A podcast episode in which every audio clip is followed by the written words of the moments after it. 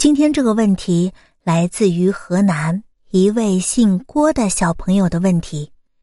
他问咸鱼阿姨：“指甲到底是从哪里长出来的呢？”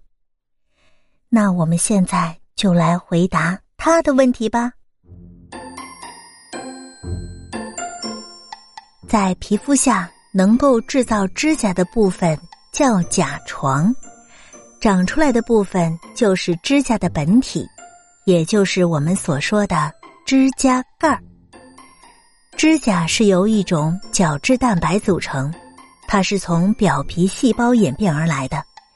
表皮细胞从出生一直到死，一层一层不断的进行新陈代谢，新的角质蛋白不断的产生，指甲就会不断的生长。小朋友们，你们观察一下你们的指甲。在指甲的底部，是不是有一个白色的半圆形呢？那就是指甲刚长出来的部分。指甲刚刚长出来的时候是软的，长出来以后就变硬了。如果一个人的健康状况不好，那就看不出这个半圆形。甲床是制造指甲的工厂，指甲就是在这里造出来的。好了，小朋友。